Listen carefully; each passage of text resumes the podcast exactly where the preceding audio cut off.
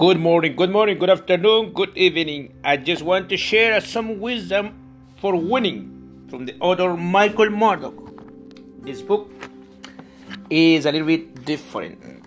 It's like more religious, but I like it. I would like to share with you guys.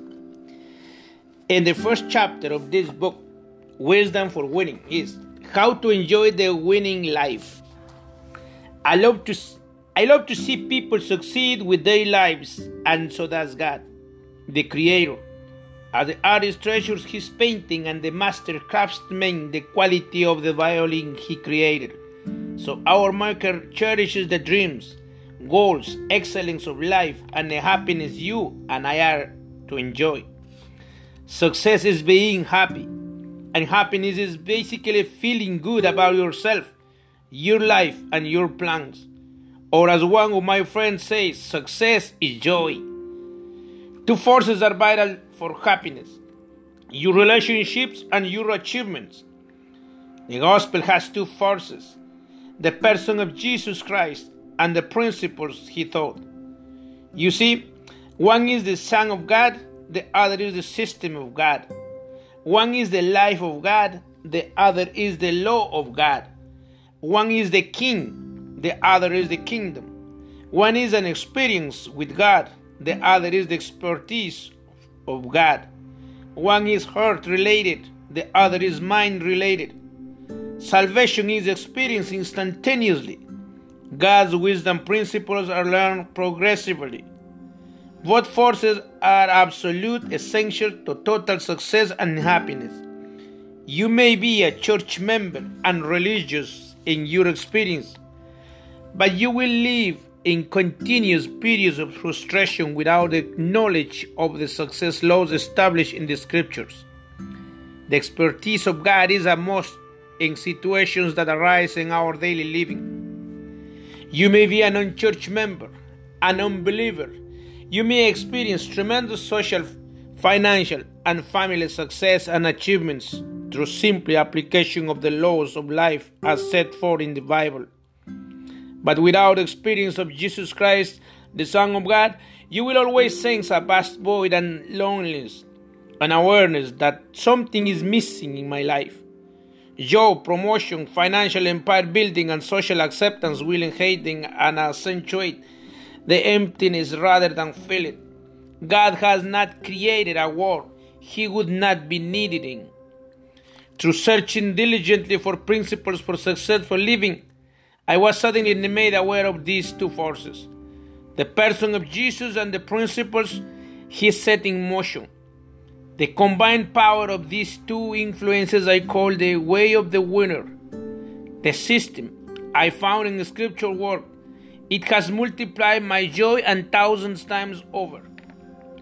I wrote this book for you. I pray that each page will give you the added edge you need to make your life happier than ever before. It is time to enjoy wisdom for winning. You deserve it, and God intended it for you. As you read this book, mark the pages and paragraphs that build you up. Review them each week. Make it your book, Wisdom for Winning. Success is a progressive achievement of God intended goals. It is attainment of the will and plans of the Father. It is important that we have a dream or purpose in our lives. Joseph dreamed a dream. Jesus had purpose. Our goal should be order of the Lord. David wanted to build the temple, but his desire was not God's intended goal. Solomon was the builder God has chosen. Sometimes our personal desires are contradictory to God's plans. How do we know the difference? Consultation with the Father throughout the war and private prayer time we discover God's plans. Usually, it is revealed step by step. If your desire for something persists, it probably is an indication that God wants you involved in that particular accomplishment. For example, God chose Solomon to build, but David prepared the materials. Obviously, we must know what God wants us to do before we can do it. Look for signs. Listen to the Spirit.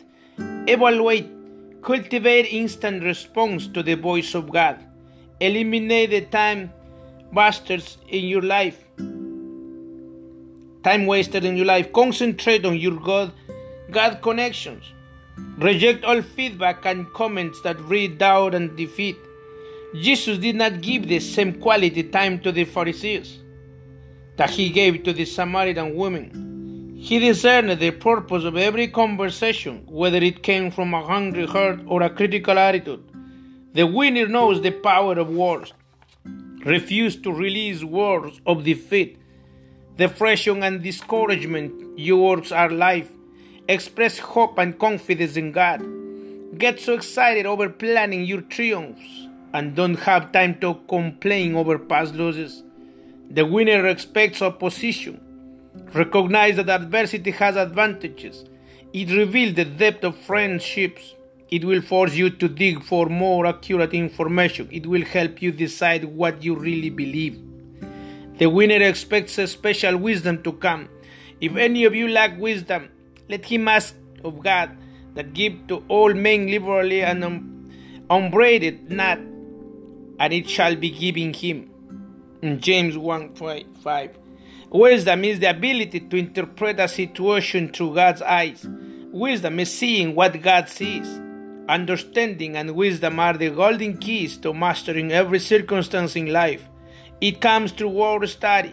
Then the entrance of thy words give light. It gives understanding under the simple. In Psalm 119, verse 130. Winners are different from the crowd. Never justify failure. Refuse to bog down in placing blame on others. Reach out for the key out. Happiness begins between your ears.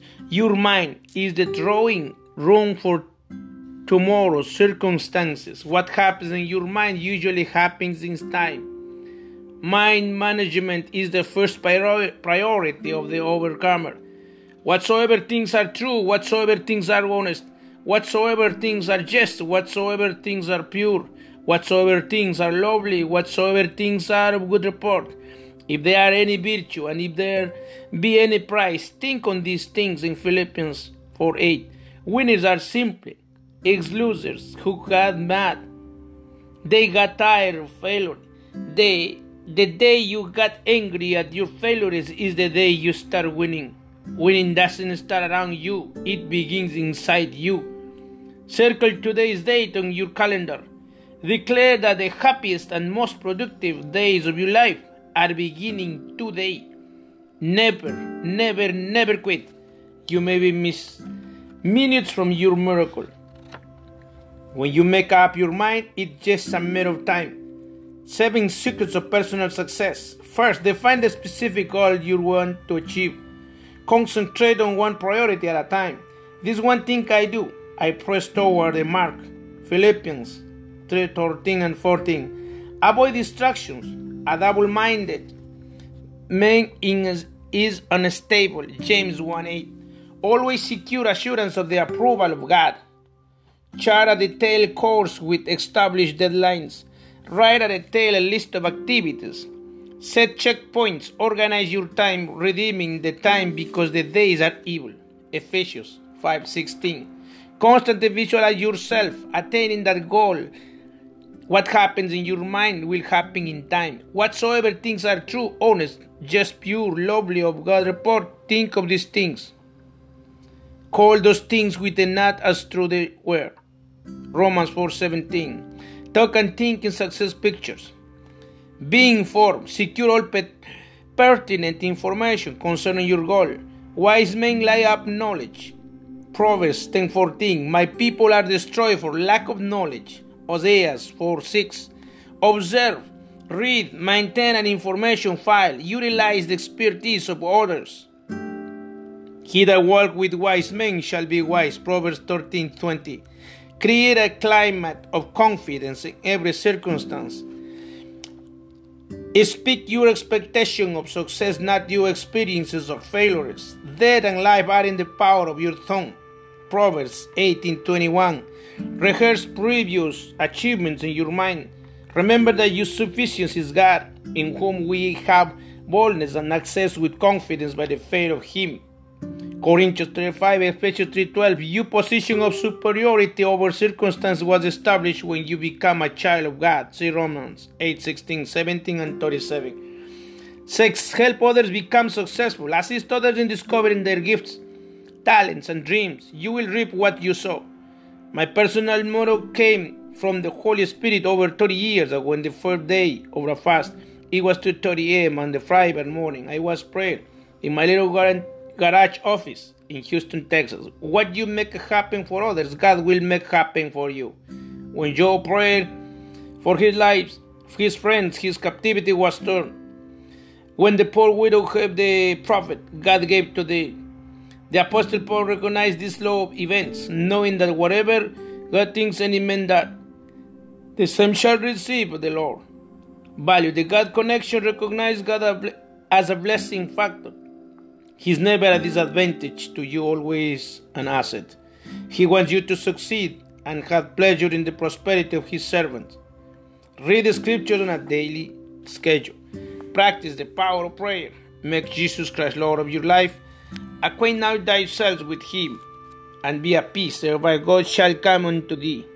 As long as they saw the Lord, God made him to prosper. Thank you very much for listening this episode from secrets and springs of heaven. Just eight minutes of wisdom. Just apply to yourself and share with others. Have a blessed day.